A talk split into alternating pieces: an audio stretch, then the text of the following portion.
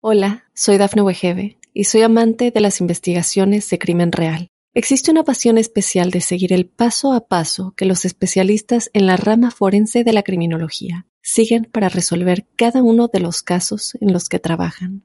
Si tú, como yo, eres una de las personas que encuentran fascinante escuchar este tipo de investigaciones, te invito a escuchar el podcast Trazos Criminales con la experta en perfilación criminal, Laura Quiñones Orquiza en tu plataforma de audio favorita.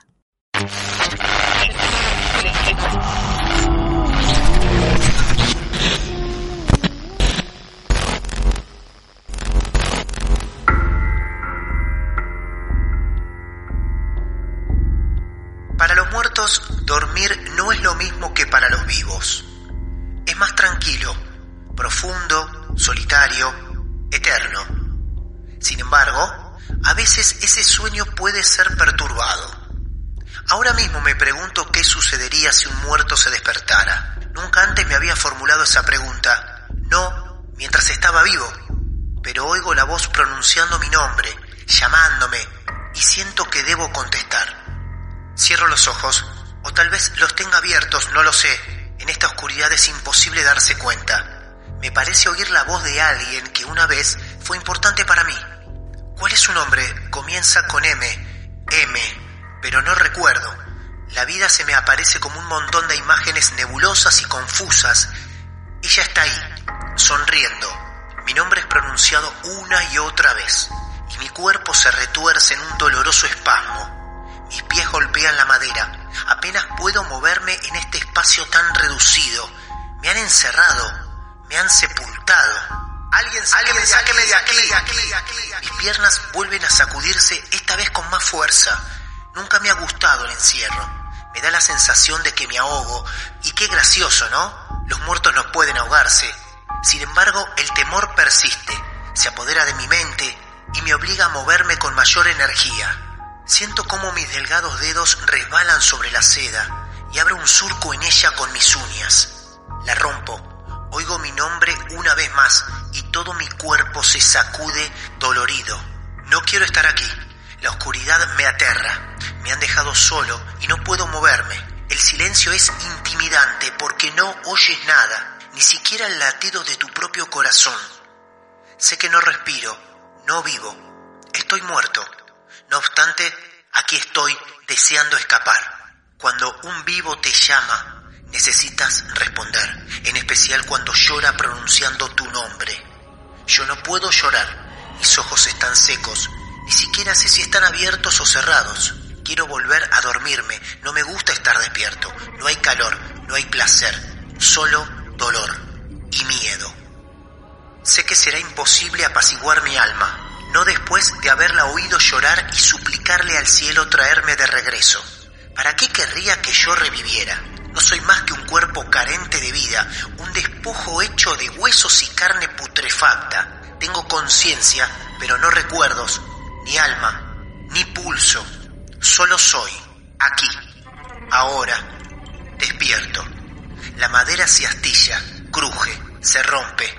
No siento el dolor al romperla. Mis manos hurgan la tierra mojada. Esta se mete en mis ojos, mi nariz, mi boca. No me molesta, no me importa. Nada siento ya. Ella me ha despertado, por lo tanto, mi deber es encontrarla. Me arrastro fuera de mi ataúd, un ascenso lento y difícil considerando mis torpes movimientos. Hace meses, tal vez años, que mi cuerpo descansa bajo tierra. No he podido verme, pero supongo que mi aspecto no es el mismo que cuando estaba vivo. Buceo bajo la tierra en busca de la liberación. Cuesta, pero lo logro. No me siento cansado, sin embargo, siento algo que no he experimentado nunca. Mi estómago no gruñe, pero deseo alimentarme. Quizá M tenga algo de comer. Me apresuraré a buscarla. No debe estar lejos. Mis pies se arrastran por el césped mojado. Veo mi silueta dibujándose sobre las lápidas. Una figura que se mueve bajo la luz mortecina de la luna menguante. No recuerdo mi nombre, la vida pierde su significado cuando has formado parte de la nada. Tu conciencia se desvanece. Tus emociones y sueños se vuelven confusos y los vas olvidando. Nada queda luego de un tiempo. Nada. Excepto tinieblas. M, pienso, y apresuro el paso. Las tinieblas me envuelven junto con la niebla. Sigo observando mi sombra, que pareciera estar viva. Una marioneta hecha de carne, eso soy. Sin sangre en las venas, sin la necesidad de llenar mis pulmones de aire. ¿Para qué respirar? Sin embargo, tengo hambre, tengo hambre, tengo. Circulo a paso lento a través de las tumbas, un caminante errante con la ropa hecha a jirones. Estiro los brazos como si fuera posible sostenerse del aire. Doy un paso a la vez, avanzando mientras la ciudad duerme, mientras todos ignoran mi existencia. En la lejanía distingo una luz, un pequeño punto anaranjado que se enciende y se mueve, cortando la penumbra con un haz de color. Me detengo un momento y logro oír un suspiro. Alguien ahí, una figura oscura, dándome la espalda. ¿Será ella? Si los ojos me sirvieran, podría distinguirla. Si mi voz no se hubiera desfigurado y roto, la llamaría para que viniera hasta mí, en lugar de ir a buscarla. Me pongo en marcha. Mis piernas se mueven cada vez más a prisa. No quiero perderla. Sé que está esperándome. Esperando mi regreso de entre los muertos. Cuando se dé vuelta al oírme llegar, se alegrará de verme. Dejará de llorar porque al fin he despertado y he vegado en la noche con el fin de encontrarla. La pequeña luz se desliza en el aire y cae al suelo. Se extingue al cabo de unos segundos. La sombra se mueve, se aleja y yo apresuro el paso para no perderla. La desesperación me consume. No quiero estar solo. No quiero volver a la helada prisión de la que he escapado. Abro la boca para decir algo. He venido por ti. Quiero gritar, pero mi voz no sale. Solo un gemido ronco, agudo y sin sentido se abre paso a través de la laringe reseca. Ella se ha detenido y se da vuelta. Doy un paso adelante. M no me ha visto. Apenas logra distinguir una figura humana que se mueve hacia ella. Avanzo otro paso. He venido por ti, repito en mi cabeza, pero ella no puede escucharme. No hace más que verme con ojos espantados.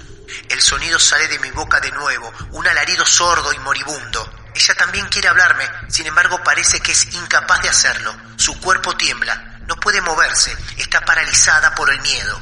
Y yo sigo acercándome, un paso a la vez, impulsado por el hambre. Nunca debe perturbarse el sueño de los muertos. Si te oímos llamándonos, despertaremos. Si pronuncias nuestro nombre, iremos por ti y créeme, no querrás que te encontremos.